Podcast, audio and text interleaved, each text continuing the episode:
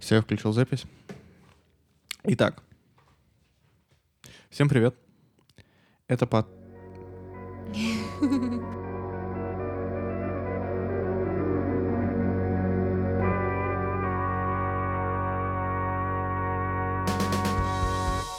Всем привет.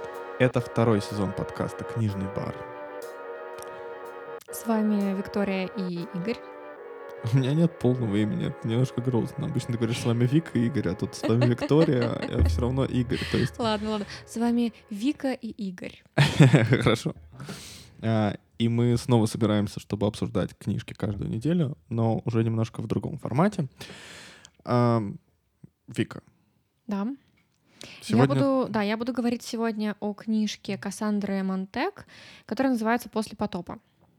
Хорошо. Мгм. А я буду в основном слушать и пить э, прекрасный чай. Значит, э, это книжка, которую я, может быть, случайно, но не видела. Ну, в смысле, может быть, это неправда, но, как мне кажется, ее не особо обсуждали, продвигали и так далее. Можешь вот на нее посмотреть, если хочешь. Мне вообще она очень нравится, она очень красивая, и э, мне очень нравятся почему-то такие форматы. Я попробую объяснить, но я куда-нибудь ее выложу. Дело в том, что она чуть уже, чем обычные книги. То есть такой, я не знаю, как, Как, будто бы она этот? немножко обрезана. Это как, да, это не три, три четверти? Мне кажется, что нет. Побольше Э, чуть-чуть, Да, да? ну то есть а, по сравнению с обычной книжкой, она просто именно в ширину чуть э, меньше. И мне почему-то это очень Да. нравится. У меня, мне кажется, одна из первых книжек, которую я такую увидел, она у меня до сих пор есть. Один мой школьный друг дал мне почитать, значит, э, сказки какого-то африканского писателя. Мгм. На самом деле, там очень забавные две сказки «Путешествие в мир мертвых» и про то, как Да, я А, помню, ты про нее рассказывал. да, и про то, как там один человек стал пробовальщ- пробольщиком вина. Вот. И, Дегустатором вина? дегу- Ну да, но там как-то это даже вот... Называлась иначе? Да, там смешно, что он, да, он не совсем дегустатор. Вот. И я думаю, что как-нибудь я, значит, прочитаю это. и- Перечитаешь, да, типа? перечитаю. Или, может быть, ты перечитаешь. Мгм. Мне кажется, что его звали Амос Тутуол. Ну ладно, в общем, это оф-топ на самом деле. Значит, эта книга 19 года, у нас ее выпустили в 20-м, и мне кажется, что, по-моему, я ее, собственно, в 20-м и купила. Просто... А книжка это, кстати, это азбука бестселлер. У них есть такие книги, вот эти чуть более узкие, они всегда очень красивые у азбуки, просто потрясающие. Мне так очень нравится. У меня есть в таком же формате Стамбул-Стамбул. а, и а, как же она называется? Да, Стамбул, Стамбул тоже Не, не, еще вторая, помнишь, ты ее читал, я ее для себя купила, но ты ее первый прочел, а я пока нет. А, А, э, Генаси, Про то, как э, молодежь портят песни Давида Боуи. да. Ну, в смысле, Она она, так- она примерно так красивая. называется, вот. а, Конечно, она совершенно не про это. Ну, в общем, у Азбуки забавно, просто да. потрясающие книги. Именно вот эти узенькие, они очень красивые. Те, что я видела, все были просто прекрасные.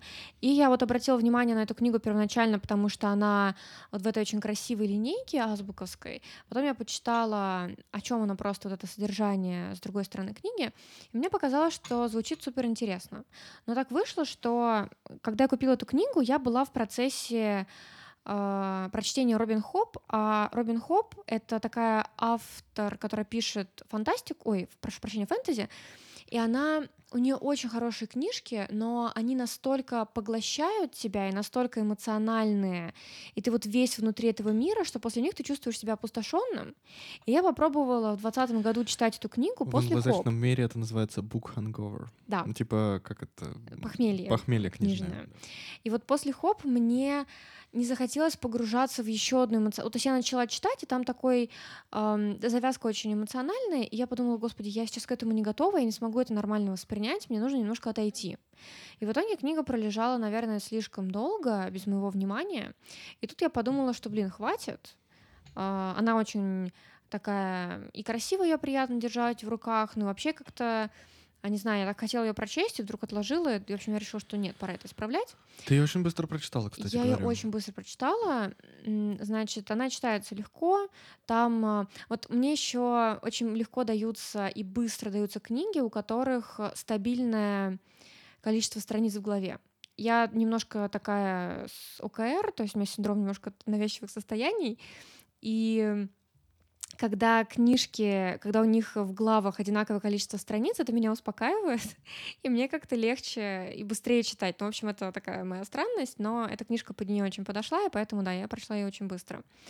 Значит, э, Кассандра Монтек, она э, вообще закончила философский факультет и с детства, я так понимаю, увлекалась в первую очередь поэзией вроде как. Она просто очень новый автор, у нее в 2019 году вышла вот эта книжка, и, по-моему, с тех пор у нее как минимум одна еще вышла из тех, что я видела. У нас пока не переведены ее последующие работы. А, ну, в общем, э, про нее поэтому пока недостаточно известно, мне кажется, потому что ей меньше интересовались, то есть меньше интервью и всякого такого. Но, в общем, она увлекалась в первую очередь поэзией, у нее есть, э, ну, выпущенная она в США. американка? Да, она американка. Угу. У нее есть эссе, значит, поэтические какие-то работы. И у нее, значит, муж по Фулбрайту учился в Европе. И они в итоге много очень катались по Европе перед тем, как вернуться снова в Соединенные Штаты. И уже по возвращении на родину она написала свою первую именно крупную работу, роман, вот этот «После потопа».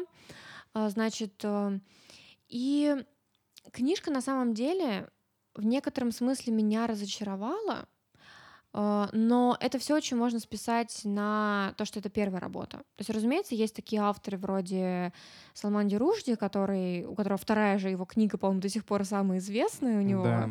Или, например, там у Памука какой-нибудь, эм, как его, что-то там и, и сыновья. Джавед а. Бэй и сыновья, она угу. тоже очень известная. Ну, то есть есть люди, которые способны начать с чего-то супер громкого, что потом еще предстоит переплюнуть, да.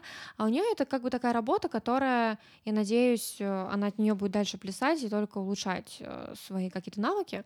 Значит, ну изначально сама история, если ее пересказывать, пожалуй, очень интересная все равно.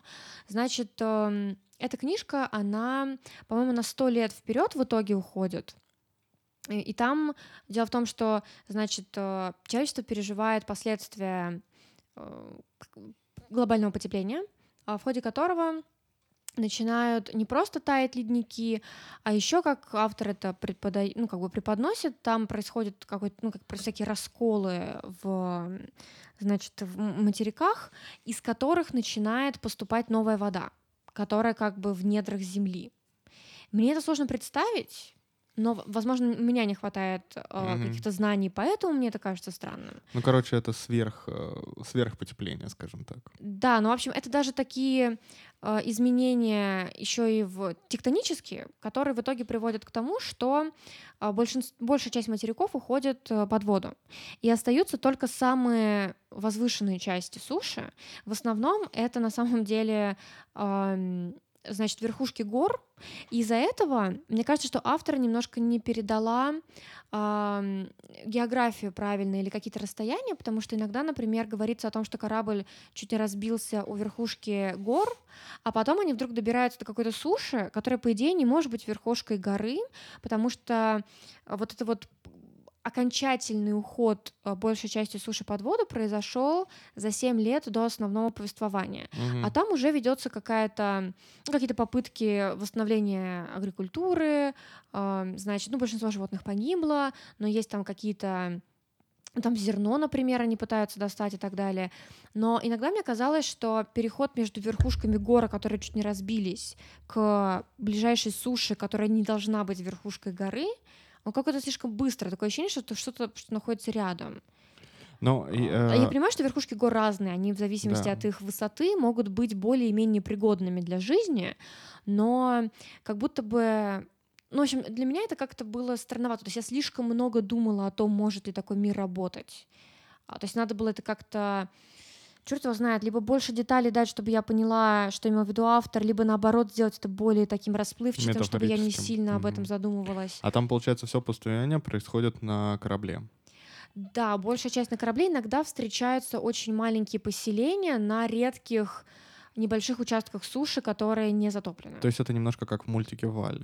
Это даже, знаешь, помнишь, был такой фильм с Кевином Костнером? Нет. Водный мир, мне хочется сказать, но я не уверена до конца. Там, короче, вот это вот все затопило. Угу. Кевин Костнер, А, блин, ну это был, мне кажется, по СТС или по ТНТ очень много показывали этот фильм в какой-то период, поэтому я, Я видела его помню, как не минимум два раза. Ну, в общем, Но мне это просто напомнило, помнишь, как в Вале, там, где, типа, вот вся планета в мусоре, Да. они, соответственно, на космическом корабле живут, а, и там летают, и всякое такое, и вот как бы... Ну, Да, тоже но- но- такой образ ковчега, да, но только деле. здесь это просто, ну, сначала это лодка небольшая совсем, а потом это корабль более-менее большой. Как они его достраивают? Там, в общем, такая фигня, что, с одной стороны, осталось очень мало деревьев, они очень ценные, а с другой стороны, как будто бы тогда получается... ну, В общем, ладно, давайте Не, ну, начну... Ну, формально корабль можно и не из дерева достраивать, наверное, но... Да, но из-за того, То что почти все ушло под воду, не осталось каких-то других материалов. Потому что М. все города в воде. То есть там точно нет чего-то, что раньше было обитаемым. Ну, Это просто это забавно, что это уже мне напомнило, как ты рассказывал про «Мы Легион, мы Боб», где а, они себя на 3D-принтерах прич- печатали, и, Мгм. соответственно, таким образом достраивали там и космические корабли, и там всякие, в Мгм. общем, другие штуки, которые им нужны. Да, но здесь это, в общем... Ну, получается, что так как еще за 7 лет до этого ам, не такое большое количество суши ушло под воду, тогда деревья были не настолько редкими, и теоретически можно представить, что какой-то фонд остался вот э, лодок и кораблей. А вот за 7 лет до этого, да, что что-то люди на чем-то таком пытались спасаться. Ну ладно, на самом деле это мы немножко уходим в ту... Опять же, это забавно, что ты сказала, что ты слишком дом- много думала об устройстве мира, и мы сразу же погрузились Да. в разговор о том, как мир может быть устроен. Ну, это твоя вина. Беспочвенное нападение. А, В общем, начинается все с того, что достаточно молодая девушка, а, там ей, я так понимаю, чуть-чуть буквально за 20, ам, у нее, значит, э, есть муж, младшая, наоборот, у нее есть муж, старшая дочь, которой 5 лет, а, и, значит, она беременна. Срок достаточно большой. А, И она, значит, рассказывает о том, что предвидится очередной этап затопления, самый крупный из тех, что пока что были на Земле, и все пытаются хоть как-то готовиться. Она рассказывает немножко о том, что вот эти вот затопы, они привели к э, миграциям, к голоду, каким-то эпидемиям, мародерству. И вот э, семья девушки, им повезло, их дом изначально был в той местности, которая до последнего не затапливалась. И у нее, значит, был дед э, моряк, который э, в основном всегда зарабатывал ловлей рыбы. И, значит, э, он на чердаке строил лодку, которая должна была стать их убежищем. Но она рассказывает о том, что в какой-то момент у нее погибла мама, с которой она была очень близка. Вот её в ее жизни осталась дочка маленькая, муж и дед. Значит, эм, и тут она занимается какой-то подготовительной, опять-таки, работой, слышит крики своей дочки, и оказывается, что отец эм, приплыл на моторной лодке кого-то из своих знакомых, кот- который неизвестен главной героине, просто какой-то непонятный мужик, значит, привез ее мужа на моторной лодке, муж схватил дочку и начал уплывать. У нее просто начинается паника, она в итоге выпрыгивает из окна второго этажа в воду, потому что к тому моменту вода уже подступила к дому, и первый этаж почти полностью, по-моему, затоплен или полностью. И получается, что они все живут на втором этаже на чердаке. И она прыгает в воду, беременная, там, на сроке а там, восьмой месяц. Значит, пытается плыть за лодкой, разумеется, не успевает. И для нее это большой шок, потому что сначала мать недавно умерла, теперь вот муж забрал ребенка, она не понимает, как он А, мог а так сам поступить. муж тоже уплыл? Да, то есть А, муж я приехал на понял. лодке Зап- моторной, забрал дочку и вместе И- с и ней поплыл, уплыл. я Еще понял. мужик какой-то, который ей управлял. А то есть для нее это что-то совершенно неожиданное, она не понимает, какого черта произошло. А, И первоначально ей помогает держаться тот факт, что она сосредотачивается на необходимости родить свою младшую дочь, а у нее еще мама была медсестрой, и она полностью надеялась на то, что мать поможет ей в родах. Но как раз-таки мама умерла, получается, что она остается наедине с дедом. Дед успевает еле-еле закончить лодку а, к тому моменту, когда он полностью уходит под воду, и они переходят на водный образ жизни. Дед ловит рыбу, а девушка по мере сил ему помогает, потом она рождает уже на лодке свою а, младшую дочь Перл. Получается, что... Ну, Перл, наверное. Перл, Перл, что звучит приятнее? Перл. Я не знаю, ну сложно Перл? сказать. Ну да, жемчужина. Перл. Ну, пускай будет Перл. А, значит, старшая дочь Роу, ее, получается, забрали. Рождается Перл, и, значит, эм, но когда ей э, около года было, умирает дед. Причем у, у него просто начало ухудшаться здоровье, и в какой-то момент он во сне довольно мирно умирает. Но понятно, что это большое испытание для главной героини, которую зовут э, Майра. Значит, и вот Майра, она... Дальше мы как бы скипаем 7 лет, и она уже такая бывалая э, рыбачка, которая на самом деле почти всю ее жизнь обучал дед. Э, у нее дочка такая тоже очень крепенькая девочка, семилетняя. Э, иначе там описывается, что младшая дочь, она похожа на отца. Она такая крепкая, коренастая, рыжая. Значит, а старшая дочь, которую увезли Роу, она была такой тоненькой брюнеткой, голубоглазой, похожей на мать. И поэтому получается, что дочери очень разные, но через это я так понимаю, что автор хотела показать еще и то, как по-разному воспринимает своих дочерей мать, потому что старшая дочь, она была такой более изнеженной, она вот жила еще до вот этого совсем ужасной части катаклизма, и она такая была немножко балованная и очень милая, хорошая такая ласковая девочка. А младшей пришлось э, формироваться в совершенно других условиях. Она более жесткая, она как бы, ну, нам ее описывает мать как бы, она ее воспринимает как такую девочку очень цепкую, и что, мол, ее дочка младшая, она ее очень хорошо понимает, что стоит произойти какой-то смене настроения или какой-то мысли родиться в голове главной героини, дочь это очень быстро считывает, вот, а еще а, дочка как бы держит ее в напряжении в том плане, что если мать как-то может поступить нечестно или где-то смолодушничать или еще что-то, дочка как бы ее в тонусе держит и указывает ей на это. А, но из-за этого мне показалось, что дочка выглядит немножко неправдоподобной, потому что это же считаю, что апокалипсис произошел на самом деле, да. который стер большую часть человечества. Они очень ограничены в общении, и у них из книг какая-то одна книжка старая, более-менее романная, она неизвестна мне, поэтому я не особо запомнила, ну, какая-то книжка просто, и какая-то брошюра. Все, это то, благодаря чему она пыталась учить дочку чтению хоть как-то, но у девочки очень мало ну, мне так показалось, что они должна быть настолько развитой. А у них типа, ну, как бы небольшая лодка, да, то есть они живут там вдвоем. Да. И, ну, соответственно, это, наверное, не совсем там, ну, как бы лодка, а, наверное, такой кораблик, где есть какая-то каюта. Каюты они нет, гот... есть, короче, такая настройка, в, в, в которую можно как бы залезть, как в такую небольшую пещеру, угу. и, например, скрыться от ливня. Ну, то есть примерно есть как... какой-то э, отсек небольшой внизу для хранения. Ну, то есть примерно как, э, ну, настрой, надстройка примерно как на плоту Геккельберфина. Помнишь, где они там?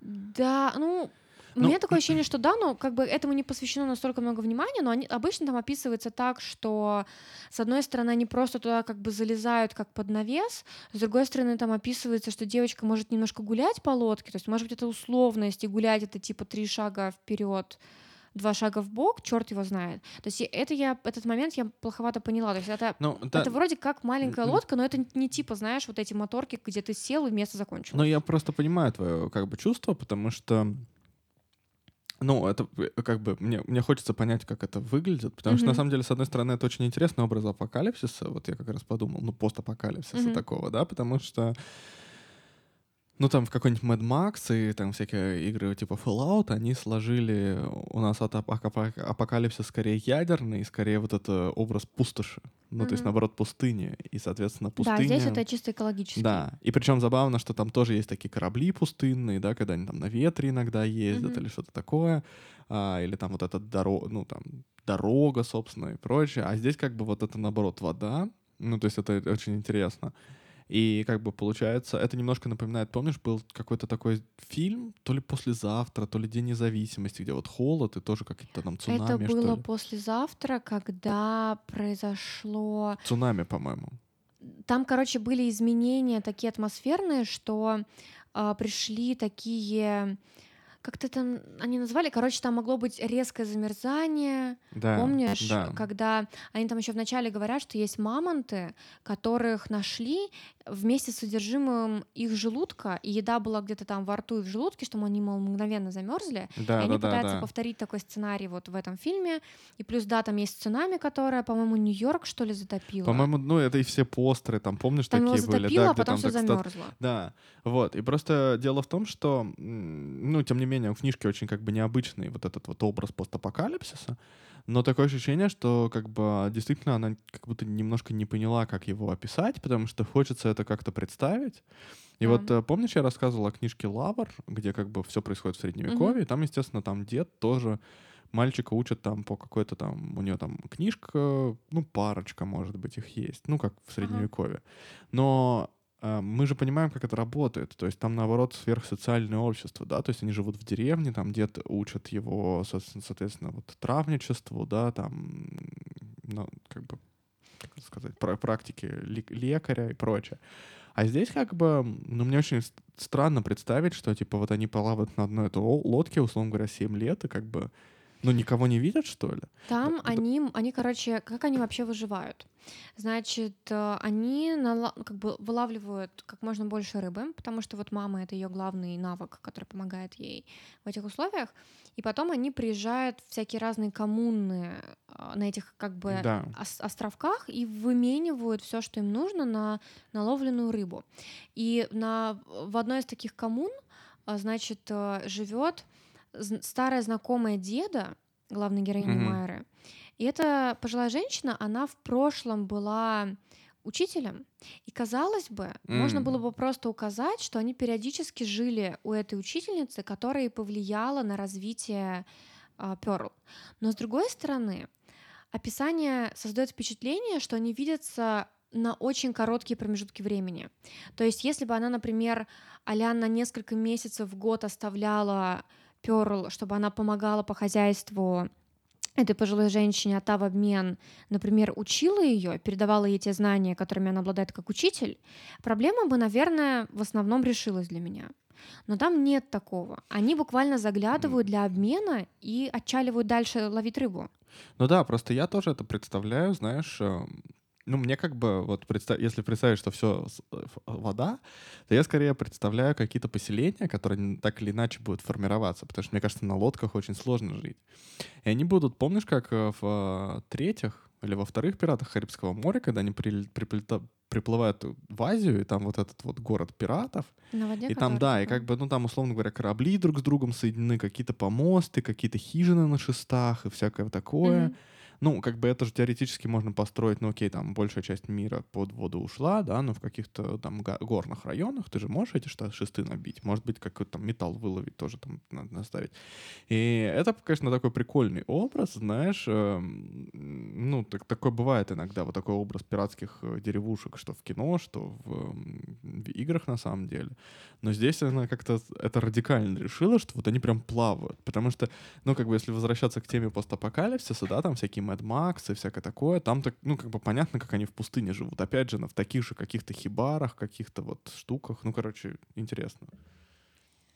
Да, и значит, э, а вот что касается вот этих поселений немногочисленных и не очень больших а, географически, э, которые, значит, в которые приплывает наша героиня с дочерью, чтобы проводить обмен, они тоже немножко странные, потому что, значит, эти поселения, они, с одной стороны, не настолько объединены, и, например, вот наша вот эта пожилая женщина, а, она, а, у нее есть сад.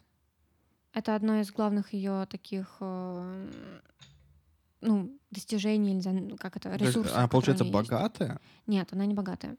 А, значит, у нее есть вот этот небольшой сад, и она охраняет свои деревья. А деревья в первую очередь а, ценны для людей, которые попытаются себе что-нибудь построить.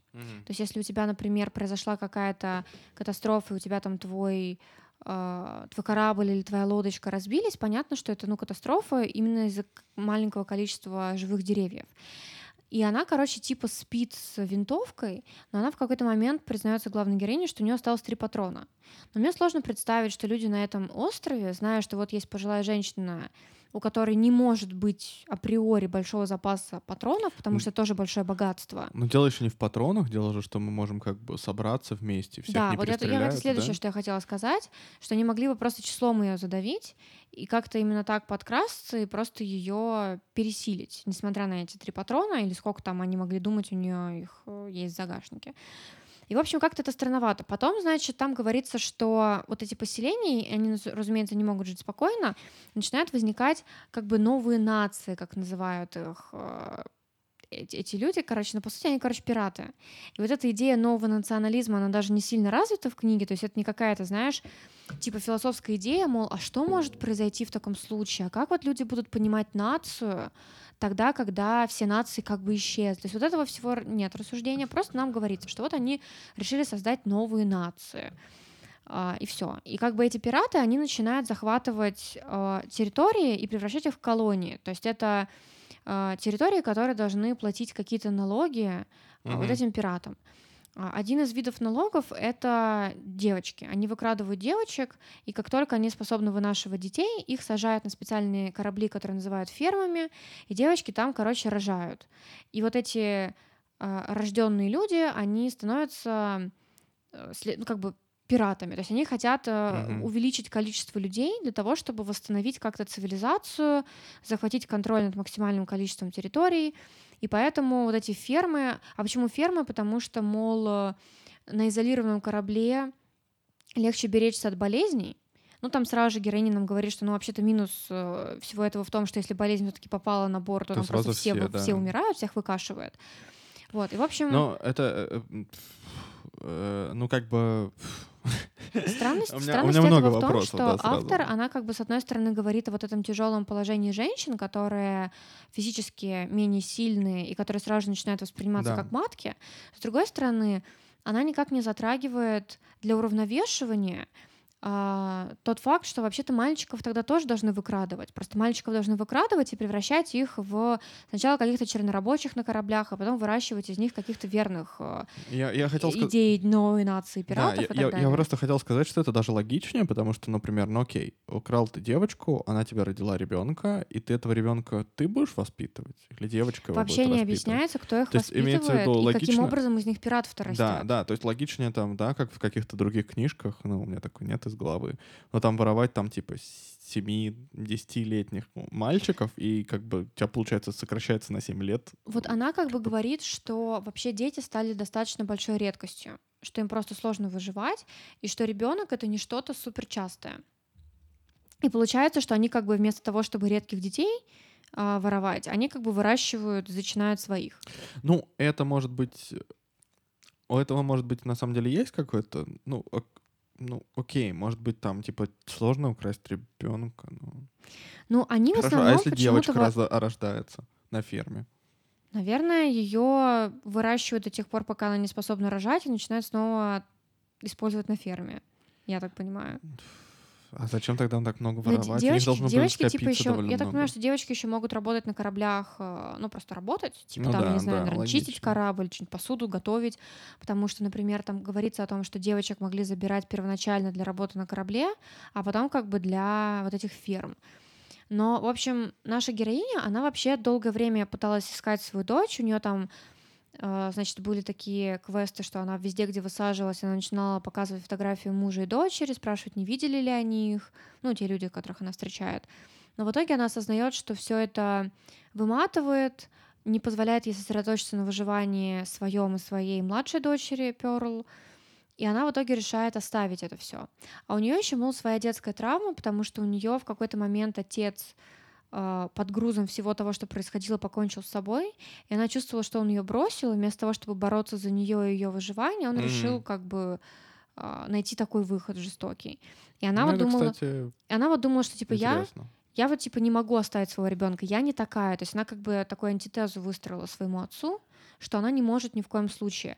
А еще мне понравилось вот из плюсов то, что автор все время показывала, что что бы ни произошло, вот эта Майра, она моделировала что происходит с ее дочерью. Она представляла mm-hmm. себе, где она, как она живет, или в какой опасности она может оказаться, как ей сейчас может быть плохо. И она все это постоянно прокручивала в своей голове, и для нее дочка продолжала быть живой. Она строила все эти конструкты и как бы понимала, что для нее очень важно, чтобы она ее нашла, потому что, с одной стороны, она может ее от какой-то опасности уберечь, а с другой стороны, для нее было важно, чтобы дочка понимала, что она от нее не отказалась, угу. что она продолжала ее искать и не бросила ее. То есть это вот это восполнение той травмы, которую она получила из-за того, что отец решил покончить с собой. А у меня еще небольшой вопрос. Вот этот отец, э, ну, в смысле, муж ее, да, вот этой Майры, Он, типа, в какой-то момент просто уехал, потом вернулся и украл дочку, и снова уехал. Ну, то есть это как-то не объясняется причины того, что он уехал или что. Ну, он как, никуда как-то- не уезжал, он просто в какой-то момент, видимо, отправился куда-то к тому чуваку, у которого лодка. То есть Ага. не было такого, что он сбежал, а он такой думает, ёпта, он пропал, а потом он вернулся и украл дочь. Просто ни с того ни с сего, с бухты барахта он понял. увозит дочь.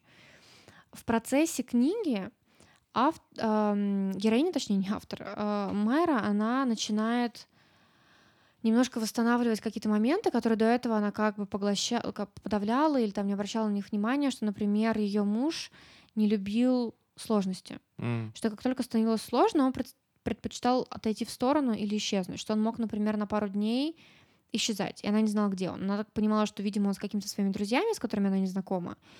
А, Потом она начинает со временем, опять-таки, по ходу книги вспоминать, что он высказывал свои опасения из-за того, что ему казалось, что лодка, которую строит дед, она недостаточно большая для них всех. Еще он боялся, что э, там у них рядом была плотина, которая должна была сдержать первоначальный подъем уровня воды. И он боялся, что она не выдержит, и за- А, типа, ран- затопление... раньше времени. Да, что произойдет. затопление произойдет не тогда, когда все думают, а раньше. И он предлагал ей бежать. Но она не могла же рассмотреть идею того, чтобы сбежать без своей семьи. Типа просто с ним и с дочкой уже рожденной. И она ему говорила, типа, прекрати, помоги нам готовиться к отплытию, не надо вот это вот разводить. Зачем ты это все устраиваешь? Просто помоги нам подготовиться получше и побыстрее.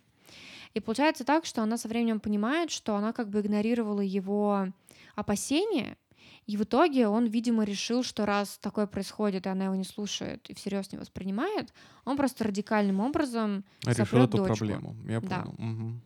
Это не означает, что она его простила или еще что-то такое, но она просто первоначально его супер демонизировала, а потом со временем начала пытаться вспоминать какие-то моменты и понять, ну, у нее начались попытки понять, что на самом деле произошло. А, ну окей, значит, ну... Короче, она решила набросить э, поиски своей дочери, и тут она встречает случайно пирата, который говорит ей, он ее как бы захватывает для будущей работы на корабле, и мимоходом бросает, что вот я тут недавно девочку видел, супер на тебя похожа. И тут она видит у него на руке ам, Совпадение. веревочку, на которой болтается кулон, который вырезал для ее дочери дед для Мгм. старшей дочери. И она понимает, что, видимо, эта девочка, которая на нее супер похожа, это и есть ее дочка. И она у него спрашивает, типа, «А ты вообще откуда? Ну, что-то в этом роде. Он ей рассказывает, откуда он. А а он планирует ее и дочку забрать э, для работы на корабле. И, в общем, и в какой-то момент она начинает задавать вопросы про дочь и выясняет, что этот пират изнасиловал ее дочку, а ей на тот момент 12. И вот он говорит, что вот да, в скорости она пойдет на эту ферму, но типа он уже там с ней повеселился. И это приводит в бешенство героиню, и она, ну, как бы у них э, завязывается борьба, в ходе которой она его убивает. Мгм. А там как бы указывается, что, например, вот эта старуха, она ее саму отец учил самообороне, и она передала эти навыки вот этой Майре, чтобы она могла, если что, себя защитить. То есть, типа, там говорится, что у нее некоторые навыки борьбы есть. И что, типа, Окей. эта бабка, она ее как бы не щадила и прям пиздила хорошенько, чтобы Типа та- объяснили, короче. Да. как. Мгм. и, мол, она этого пирата убивает. Ну, отчасти еще потому, что просто не ожидала от нее такого сопротивления. И она понимает, что окей, теперь она не может придерживаться своего плана, ей нужно, наоборот, начать э, возобновить поиски, теперь она знает, куда ей плыть. А плыть ей в Гренландию. И значит, она отправляется в путешествие. И по ходу книги она находит людей, э, которые планируют строить свою коммуну, э, хорошую, добрую, светлую. Она начинает всякими манипуляциями заставлять их сменить курс и поплыть туда, куда ей надо. Она начинает спать с капитаном корабля, а, пользуясь им. Параллель... Еще до этого она встречает мужика, который просто потерпел крушение, и дочка зашеймила ее, мол, давай его спасать, потому что чем мы как твари вечно. Господи, все прям быстро в дарк скатилось какой-то. Да. Она, в общем, спасает этого мужика, который Мгм. потерпел крушение. Он оказывается таким норм дядькой, полезным. Он, короче, картограф, умеет в навигацию, всякое такое. Но он какой-то побитый жизнью, и потом выясняется, что а, он был когда-то в, в числе группы людей, которая вот тоже решила помогать друг другу выживать. А, но в итоге а, нач- начались рассуждения, а не примкнуть ли им к пиратам, потому что очень сложно выживать. Мгм. И вот, э, вот этот Дэниел, который разбился, и они его подобрали, он и его девушка, они не хотели в этом участвовать, они хотели отколоться от этой группы, чтобы не присоединяться к пиратам, что пираты — это жесть. Они типа жестокие, все дела. И, короче, группа, оставшись на них, обозлилась, они избили Дэниеля, изнасиловали многократно его девушку так, что она покончила с собой после того, что с ней произошло. После чего Дэль, Дэниэль озверь, озверился, перебил их всех. И, короче, теперь он супер несчастный, весь такой э, загнанный, и, в общем, э, над ним тяготеет всякая фигня. Честно а говоря, по... обложка не очень отражает обложка, уровень. Обложка, короче, вот чтобы вы понимали, это такие красивые лазурные волны, волны да, такие. такие, знаете, полу в японском стиле, полу в таком иллюстративном просто. Такая супер няшная лодочка э, качается на этих супер красивых Что-то, что-то волнах. из уровня вот постера э, «Жизнь Пи». Я вот не смотрел, но он вроде тоже довольно мрачный. Да. Но только там совсем такая лазурная, а здесь такой глубокий синий скорее. Да, и в общем она такая, она очень красивая, няшная. Я такая думала, что будет такая история семейная, выживание. Но в общем ты не думала, что там, то есть там как бы такое ощущение, что автор, она должна была выбрать. Либо надо было делать более жизненный дарк, прям такой ёбаный mm-hmm. в рот, зубы сводит. А она как бы иногда такая нормальная-нормальная история, вдруг хоп, такой пиздец на пять страниц, просто чернуха, а потом снова так более-менее нормально. И ты как бы такой уже думаешь, ёпарас, это там как-то, ну, головы-то следующей бояться надо, что да, дальше да. выяснится.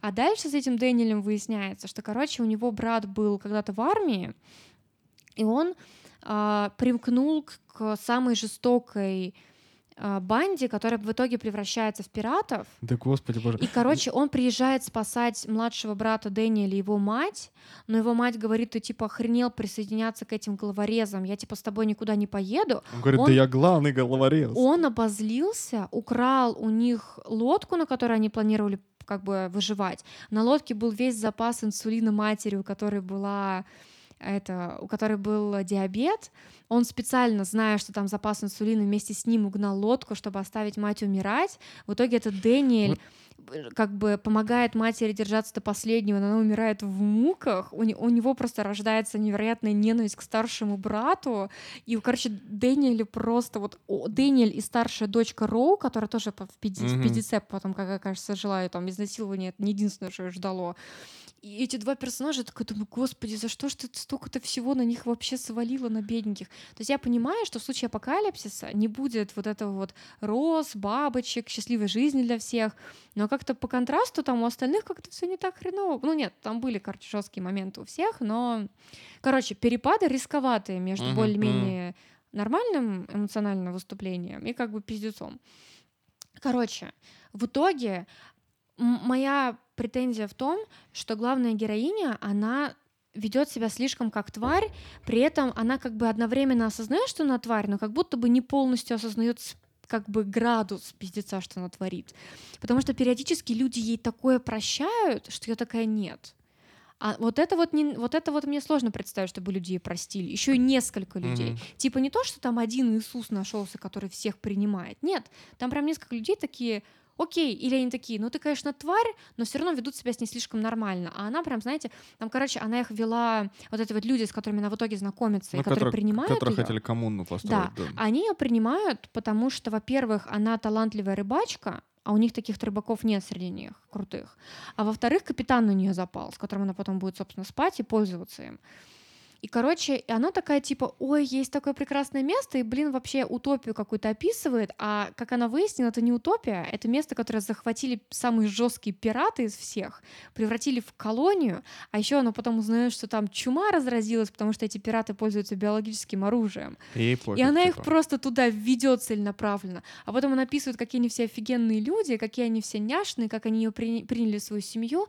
В итоге она просто доканывается своей совестью, рассказывает им все, но они проделали уже такой путь, использовали все свои запасы, что им нельзя поворачивать назад. И они такие, ёб твою мать, кажется, мы плывем бороться с пиратами, и другого варианта у нас нет. Короче, в итоге... Это такое ощущение, что она как бы автор, она хочет, Кассандра, да? Как, да. как бы она хочет вот э, рассказать про то, что типа может там сделать мать или, не знаю, да. человек ради, ради на своих... На что она готова пойти, да. Да, да. Э, но как-то с учетом того, что типа она рассказывает... Ну, то есть такое ощущение, что как бы она хочет немножко про это рассказать, а потом вот как ты говоришь, что с учетом того, что вот эта Майра, она все равно раскаивается и рассказывает, но ее люди прощают и поддерживают, как бы получается, что в этом как бы, то есть она не дожимает вот эту линию, да, за, на что готов человек Да, пойти. она- то есть как бы получается, что Получается, ц- цена, бы цена-то это за, за это не заплачена в итоге. Да, получается, что... как будто бы она это все оправдывает, а там еще люди-то ей говорят постоянно, слушай, а ты вообще ничего такое, что ты подвергаешь невероятной опасности свою младшую дочь Перл? Мол, ты что, ее типа любишь меньше или что? Потом там э, другой персонаж ей говорит, слушай, а может быть ты так сильно любишь свою Роу просто потому, что ее рядом с тобой нет?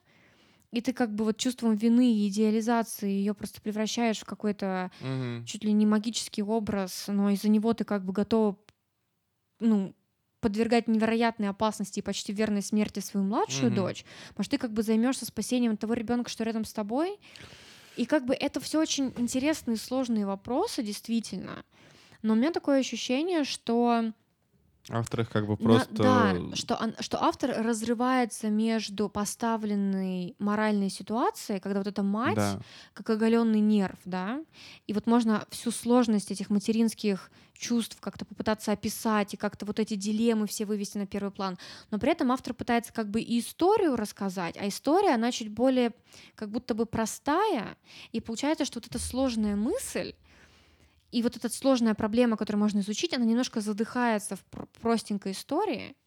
У меня, знаешь, еще такое ощущение, что, прости, как бы вот э, просто я сейчас читаю книжку, которую ты мне подарила в открытое небо, и Мгм. немножко расскажу один эпизод, потому что, наверное, он не будет там существенным. А, тем более книжка здоровенная, и поэтому окей. Когда я буду про нее рассказывать, все равно все не влезет. Там, короче, один из героев — это, собственно, Экзюпери, ну, писатель. Ну, вот. И он, э, значит, э, у него там была несчастная любовь, Автор маленького принца. Автор маленького принца. Вот, и, а, значит, там рассказывается про то, как Экзюпери вообще там сконцентрирован скорее на его карьере пилота. Но там рассказывается о том, как он начинает писать. И он, значит, ну, пишет первый роман, где он как бы выводит там летчика и так, богатую даму, которая явно не ровня. И он как бы таким образом пытается, ну, понимаешь, прожить и как бы сделать такой счастливый роман про, в общем, условно говоря, свои отношения, но которых в жизни не было. И когда он начинает это писать, он вдруг понимает, что эм, те как бы счастливые эпизоды, которые он прописывает, они его не устраивают, потому что они как-то очень нежизненно звучат, и как бы то, что он задумал изначально, оно как бы эм, оно, не оно не может быть так. Ну, то есть сам, сама как бы ткань жизни и, с другой стороны, ткань романа, она... Ему как бы приходится написать куда более драматичную вещь. Да, но это еще вот идея может быть классной и какой-то как будто бы оформленной в твоей голове, но как только ты начинаешь приступать к исполнению этой идеи, тут-то как раз-таки, да, и начинается какая-то жизнь внутри твоего текста, Да. И которая может снести все. И я просто про другую это сторону. вспомнил, потому что такое ощущение, что автор, когда она поставила, то есть она хочет сделать главную героиню хорошей, а, и как бы, но она поставила такие сложные выборы, в котором на самом деле, наверное, вопрос там прям уж хороший, плохой вообще сложно как бы стоит. Но как бы когда ты начинаешь там ставить, ну, ради себя, да, ну или какой-то там своего ребенка, Мгм. на кон жизни куча других людей, у которых, наверное, тоже дети есть. Вряд ли в этой Да. коммуне все без детей. И как бы получается, что ты так уже завел историю, что ты не можешь сделать героиню, ну, хорошей, что ли. У меня какой-то вот фильм вертится в голове, в который как-то это отражает, но я не могу как-то сейчас вспомнить, какой. Мгм.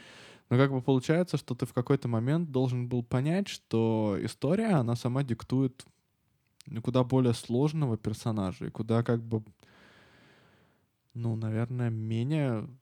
Даже не то, что хорошего, потому что понятно, что на эту главную героиню, на нее как бы очень оказала влияние история, там, травмы и прочее. Мгм. Но получается, что как бы тут есть такой вопрос, да, что травмы не делают тебя хорошим.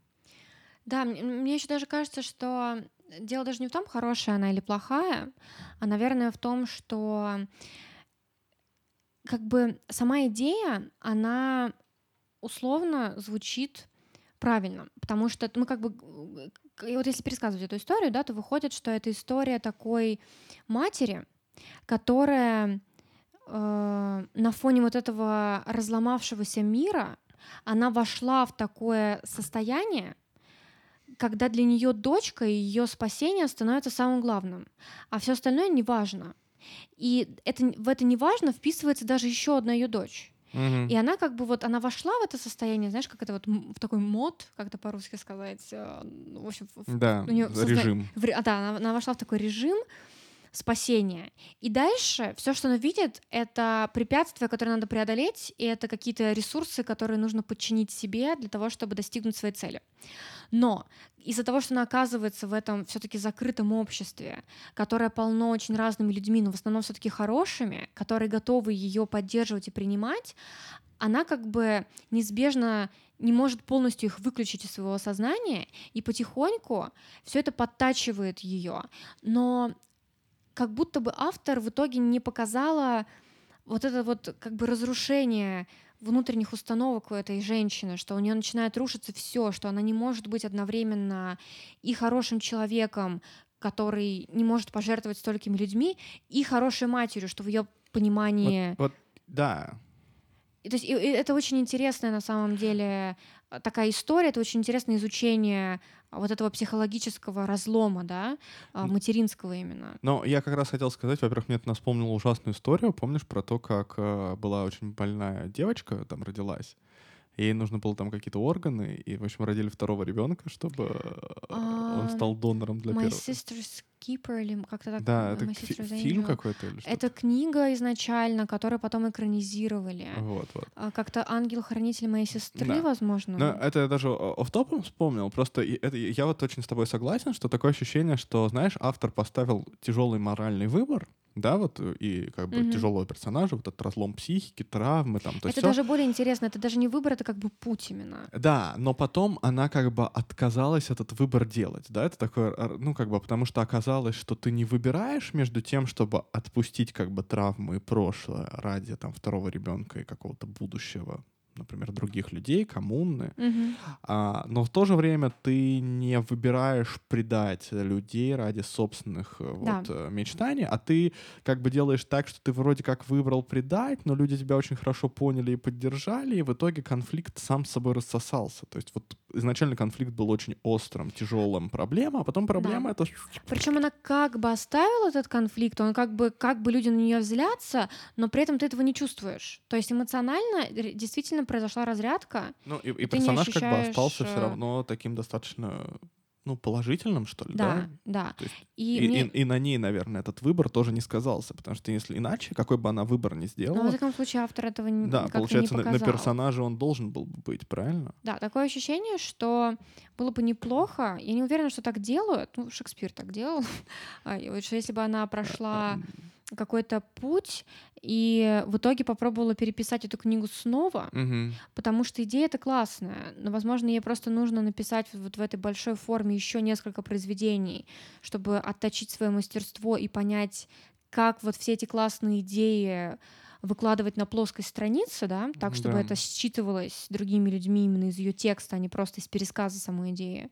И вот э, помнишь, как у Шекспира был такой период, когда он начал более морализаторски переписывать свои идеи? И здесь как бы дело не в морализаторстве, а просто чтобы сделать это лучше.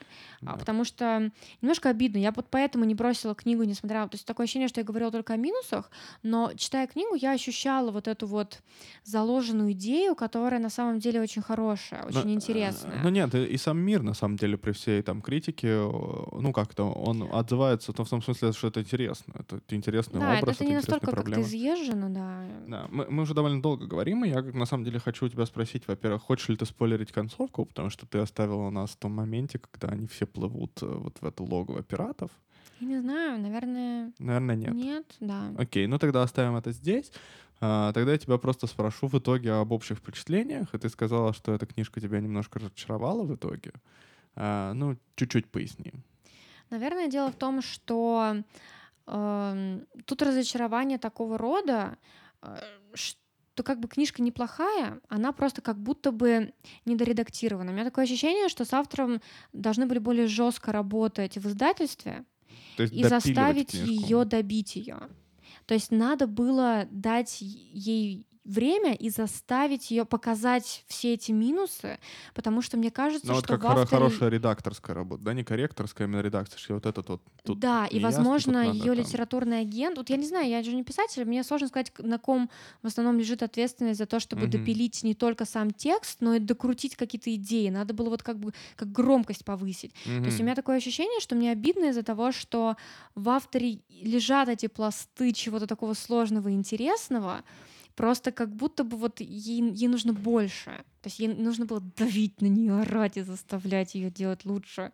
Вот. Ну или там какой к ней подход, может, Да. это люди, которые ее знают, должны знать и понимать, как это сделать. Вот. Поэтому разочарование из-за того, что в этом действительно что-то лежит. Вот я чувствую, там закопано что-то интересное и такое травмирующее в таком очищающем смысле. Да. Ну ладно. Но рекомендуешь эту книгу? Оставишь ли ты ее в нашей библиотеке? Я ее не оставлю в нашей библиотеке, хотя она потрясающе красива.